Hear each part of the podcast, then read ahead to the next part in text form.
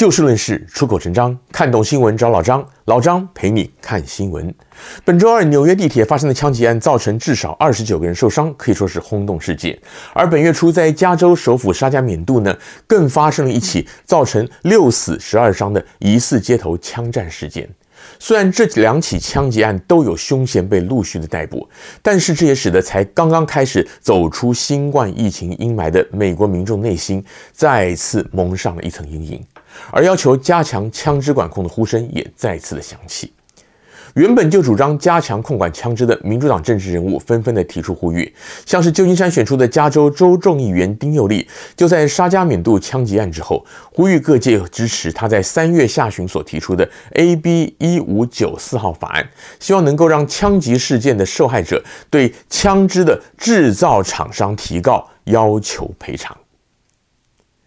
今天节目的主题是选民的矛盾与政客的话术。不晓得您有没有注意到，不管是在美国或者台湾，近年来除了社会日趋的两极化以外，也出现了一种现象，那就是有的政党及其支持者，不管他是在野还是执政，似乎可以永远的站在道德的制高点，去指责那些政治立场不同的党派乃至于民众，而选民也往往不会注意到，他们所提出的政治诉求呢，很多都是自相矛盾的。美国的枪击案以及控枪等等的议题，就是很好的例子。民主党长期要求加强控管枪支，这点大家都习惯了。而现在的枪支火力强大，早已经不是美国开国制宪时代的枪可以比拟的。因此啊，加强控管枪支这个议题，也的确值得大家好好的探究。但问题在于，民众之所以会关注这个议题，是出于希望加强社会治安，进而维护自身的安全。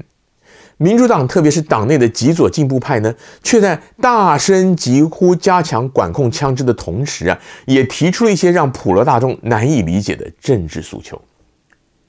相信你应该还有印象。二零二零年新冠疫情横扫全球，加州率先实施了居家防疫之后，全美各地又因为警察疑似针对性的执法，造成了一些非议的死亡案件，出现了 BLM 运动，也就是黑人的命也是命，街头示威，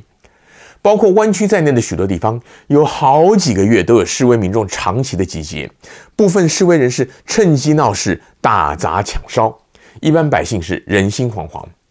而且当时就有许多的示威人士要求各地方政府删减警察预算，甚至关闭警察局。而这样的诉求，主要的支持者呢，也以民主党，特别是进步派人士居多，因为他们觉得警察执法不公就是欺压非议的象征。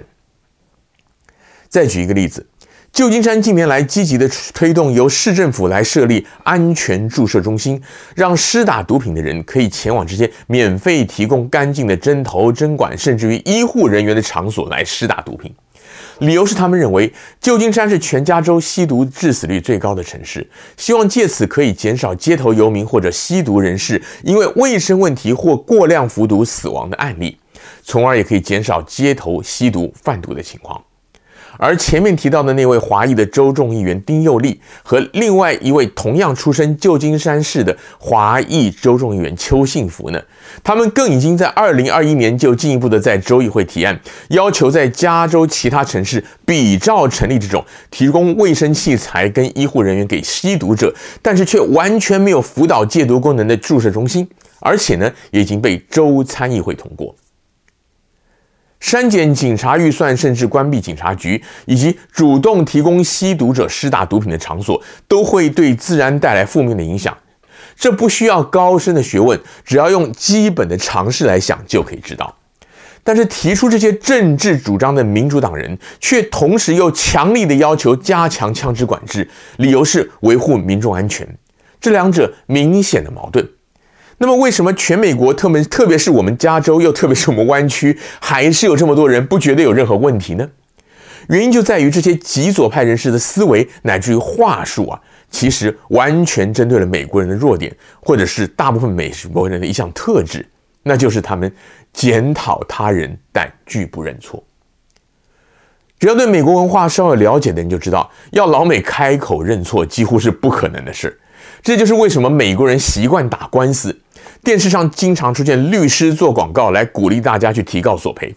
从在速食店喝咖啡烫伤，到在你自己朋友家跌倒摔伤，乃至于小孩吃东西噎到了，都可以告。就是因为美国社会习惯于要求别人尽善尽美，却不觉得自己也应该为自己尽上一份责任。既然传统上拥护按照宪法开放枪支的以共和党支持者居多，民主党人强打控枪自然就是基本款了。而他们也知道这个是宪法议题，很难有实质的进展，因此就想出了一些哗众取宠的周边法案，好比说要枪支制造厂商负责枪击案受害者赔偿。如此一来，就可以让那些觉得错都是人家在错的典型老美支持他们的提案，从而让他们获得更高的政治能量。但是，这对于管控枪支议题本身并没有帮助。而且呢，这就好像是要酒厂或者车厂去赔钱给酒驾肇事的受害人一样的荒谬。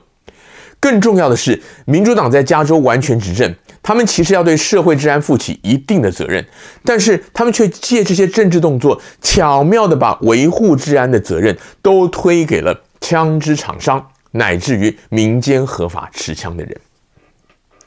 左派激进政客在要求删要求删减这个警察预算，甚至关警察局的时候，他们用的理由是替弱势非裔族群发声。他们没有用心的去探究警察体系有哪些需要改善的结构性问题，只是把治安问题简化成族裔问题，用来博取媒体声量，赚取那些同情心容易被煽动，但是对问题认识却不深的一般选民支持。他们却绝口不提这个对治安造成的威胁。在推动吸毒中心的时候，则说啊，这是有助于吸毒者的健康，也可以改善市容，让街道更清洁。却没有想到，或者说是故意不去谈，街头乱丢的针管针头也许少了，但是吸毒的成本却更低。吸毒者不再需要躲躲藏藏，而可以堂而皇之的前往明亮舒适的公立注射中心，用免费的针管针头试打毒品，还有医护社工人员嘘寒问暖。这等于就是公然的鼓励吸毒，助长毒品泛滥，而不是真心的去关怀弱势，更无视于日益恶化的治安。但同样的，他们举的是人道的大旗，让那些爱心泛滥却缺乏理性的民众，再次的被似是而非的主张所迷惑，从而赚取选票，为他们自己累积政治资本。民主制度相较于集权专政，的确可以给民众更多参与政治、表达主张的机会。但现代社会无比的庞杂，许多的事儿不是三言两语就可以说清楚的。这些政治人物擅长于话术，他们把整体的大环境拆解成为一个个细微的小议题，然后在小议题上做文章，让一般大众见树不见林，只看到他们局部的诉求，却不容易想到对整体、对大局的影响。这种话术当然不是民主党所独有，但是近年来许多的社会问题的确是因为民主党的极左进步派滥用社会大众的同情心，误导选民所造成的。而这样的政客不管在朝在野，永远会有办法让选民觉得他们关怀弱势、有同情心、是正义的一方。身为理性的选民，老张只能建议您永远保持冷静，不要跟着感觉、跟着媒体、跟着网路走。就算是局部的议题，也要设法推而广之，去设想一下对其他人事物可能造成的影响。与此同时呢，也不要转寄转发那些看似骂得很爽，但是您自己没有深入了解的议题相关的评论，以免您在无形无形当中啊替人是摇旗呐喊、推波助澜而不自知。